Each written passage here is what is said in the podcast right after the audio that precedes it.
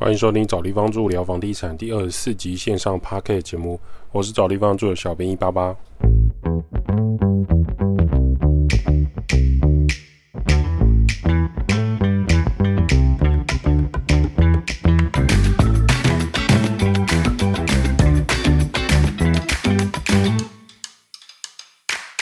找地方住聊房地产，找地方住是一间老屋翻新租赁管理公司。我们服务项目有帮屋主代租代管理房子、包租代管服务、装潢设计工程、局部小工程协助、布置软装设计。有官方网站 IG 赖连接，有相关服务可以写 email 或是加赖官方账号询问。找不到连接的人，请直接到官网，官网拉到最下方就有连接。房产大新闻，好险没有人被活埋，是不幸中的大幸啊！中山区大直街新建案基泰大直，原本是受瞩目的一个重量级的住宅，九月七号造成底层支撑的连续壁折断破裂，隔壁民宅倾斜倒塌。神隐数日后，基泰终于在九月十号召开重大讯息说明的记者会。基泰董事长陈世明当场宣布请辞之后，不到五分钟就快闪离开记者会。独留总经理冯先勉面对媒体炮轰提问，台北市长痛批震怒，现在是负责的时候，不是离开的时刻。九月十一号再爆出惊人发现，根据七月二十六号的检测报告显示，他和他前四四天的检测报告结论及说明一栏早已明确指出部分。监测仪器已超过警戒值，但基泰跟营造厂商未做出任何积极处置。四十天后，依然要求大规模的开挖。九月一开挖就酿成这起重大公安事故。上周五九月八号，基泰二五三八股票直接跌停。周一九月十一号开盘再跌一根跌停。原本十五元的股价，股价锁死再锁死十二点零五元。尾卖张数交易量突破新高。表示想要卖的人还在排队等待跌停打开。这个房地产界很夸张的意外事件，就是大直建案影响到邻居，整栋公寓几乎像是魔法阵一样，动漫方式的沉默。网络上的影片跟电视上的画面，相信全国人民在台湾或是在国外的台湾人都有看到，因为这不是一个普通的说笑事件。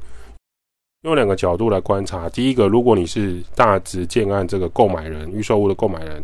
你会有多害怕？第二个角度，你是住在旁边公寓住家，那是你长大的地方，那是你爸妈居住的地方。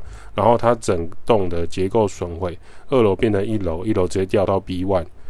这两个角度来看事情，就是受灾户的感受。先不要提市政府怎么没有尽到管理责任，也不用提基泰建商合作营造厂下方的工作人员责任，是这个受灾户怎么办？租屋买房在附近的人怎么办？欲哭无泪。而且不是赔偿一百万、两百万，暂时提供租屋处就可以解决的，这些都是一个问号。小编实际访问我们一线的工作人员、工作师傅，不是在大直建案啊，是他真的有在做装潢装修的师傅。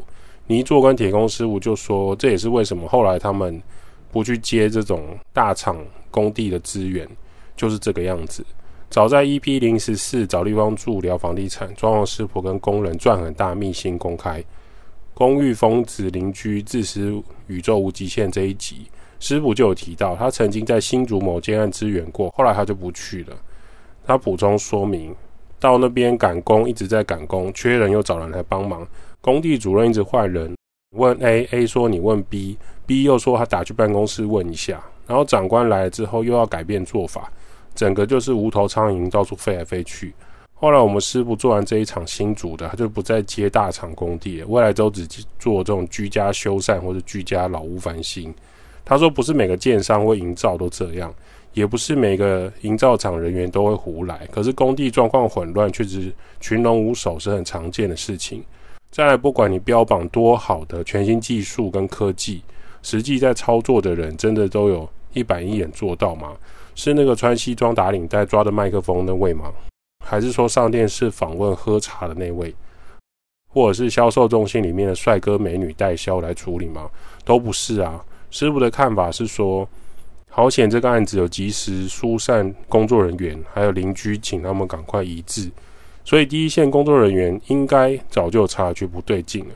做土木的大地技师、结构技师、建筑师，难道没有发现这个状况吗？跟邻房这么近，真的不是开玩笑的。其他 podcast 或是 YouTuber 可能不太敢讲，但我们觉得说，就是如果你想要买新城屋，或是想要买预售屋的，还是要有心理准备。品牌很重要，建商很重要，营造厂的良心也很重要。但问题就在于一线工作人员的状态跟本地人员不够，还会拉外劳来一起搬运啊，一起绑铁啊，这都是常见的缺工问题。那这些就是花了百万、千万、上亿建案后面真实的状态。所以大家还是要睁开眼睛去想一想这些问题该怎么办。师傅就说，之前承德路金站附近六月吧，那个钢筋整批掉落插出工地，弄到旁边巷子的车子，这个就是公安问题。请问一定是第一现场工作人员的疏失吗？他刚好认识其中一个阿迪亚，他说六月那时候上面就要求一直要赶工，所以他们几乎是早上八点每天都忙到。有时候五点就要走，还要弄到六点多，所以才会绑太多。有兴趣的可以上网去找这个影片。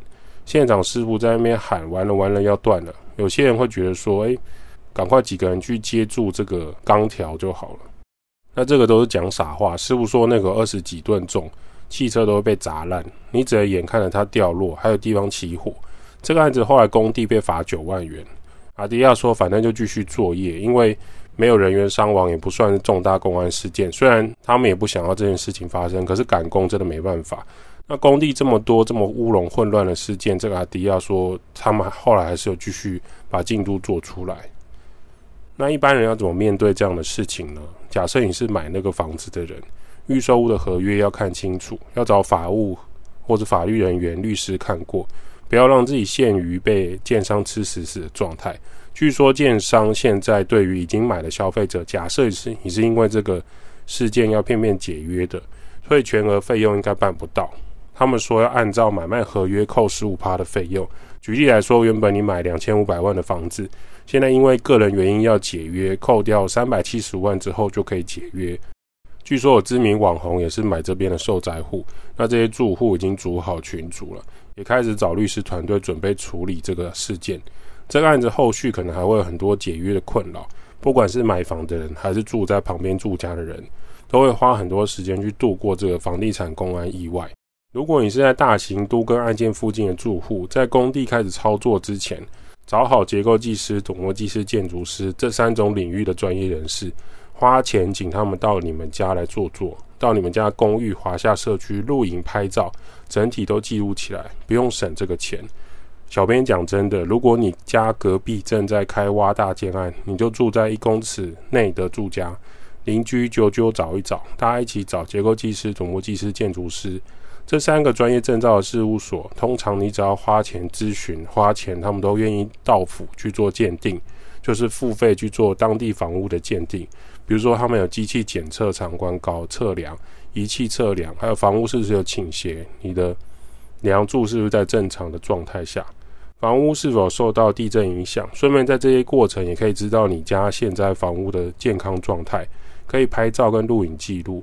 万一我是说万一之前你家隔壁建案如果造成你家房屋损毁，或是房屋结构受伤，或是前面马路掏空、汽车掉下去的这种天坑，你才有照片检测报告佐证。也就是说，工地前、工地中、工地后。住家环境、大楼梁柱、墙面、土地、骑楼是不是有状况？以上讨论是针对你附近的杜根案件、新城屋的工地旁边的住家，你可以先做的预防事件，来保障自己未来事件的发生。很难证明工地产生的证据，这时候你就要记录下来。很多人会觉得拍照记录文字报告好像没什么，事实上，一个建案做起来大概两三年，这些照片要归档、文字跟时间记录很花时间。如果你需要找专业的媒体或者影音记录团队，那也是很合理的开销。有时候可能工地旁边不是公寓，是透天厝，那也没关系，找专业人士做检测，避免到时候透天厝有什么受损的状况，全部都可以拍照、录影记录下来，是比较好的方式。有一个听众苏小姐，她问说：“我们知道安坑轻轨的八卦吗？想知道这个区域的看法。”小编实际探访了安坑附近的轻轨，还有上网查了一些资料，跟大家做分享。前阵子小编才开始才知道说安坑轻轨的运作，好奇去查了一下它的载运量。安坑轻轨是有些状况，原本政府预估每日会有九万人次，但通车后从五六月统计起来，两个月加起来不到一万人次，等于一个月不到原本预估的十趴的搭乘人数。安坑轻轨二零二三年的二月通车，新北捷运公司分析吸引许多民众搭乘，体验轻轨悠游的魅力。安坑沿线有许多生态园区和私房景点，不乏完美餐厅，可让民众远离城市喧嚣，也能体验生态特色美食。搭乘轻轨来场丰富的微旅行是很好的选择哦。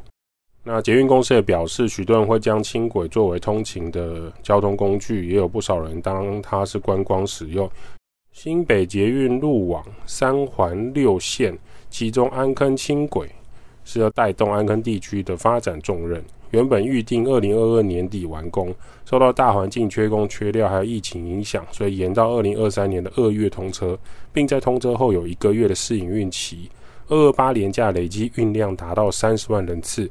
日平均运量是一万六千人，所以巅峰人数大概是一万六千人左右。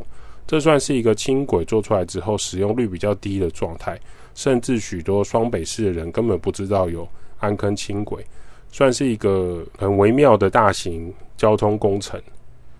那当地网友表示，安坑算是比较偏离市区的部分，交通的效应来说确实比较不理想。当地住户其实也搞不太懂当初规划规划这个轻轨的用意是什么，没有串接到其他的路线点，沿途其实没有什么知名的景点或是商场百货公司，说实在很难吸引到运量，顶多就是更新医院跟景文科大。那医院自己有接驳车，景文科大的学生大部分都骑车，有一些是开车，比如说教职员可能是开车，所以蛮少听到他们会使用就是安坑轻轨在做移动。可能还是有，但是并不是很大众。像这个网友都表示，住在安坑的人如果要前往台北市，大多习惯直接开车走环河。安坑轻轨还要再转捷运，实在有点麻烦。另外一个网友表示，这个轻轨的终点站设计是十四张，要往台北还要换环状线才能先到大平林新店线，所以大部分人可能会像传统的方式，就直接搭号码九叉叉的公车直达台北。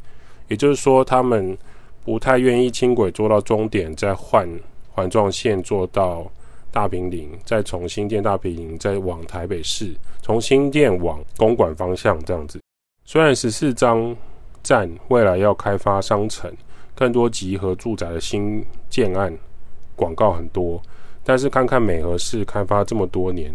除了 IKEA 跟小百货之外，好像没有其他的商业活动，所以这条轻轨当地人民并不是很看好。不管饮食还是生活机能，在这条轻轨的沿路上，呃，带动起来的商机还是很有限。所以供这个苏小姐参考，也可以让大家了解一下安坑轻轨是一个怎么样的发展。找地方住，每个人都需要找一个舒适的地方住。代租代管、包租代管、装修工程、布置设计。p a r k a s e 分享租屋投资房地产。如果对房地产相关、房东、房客装修有任何问题，欢迎 p a r k a s e 五星好评留言。小编收集之后，会在下一集节目跟大家做 Q&A 分享喽。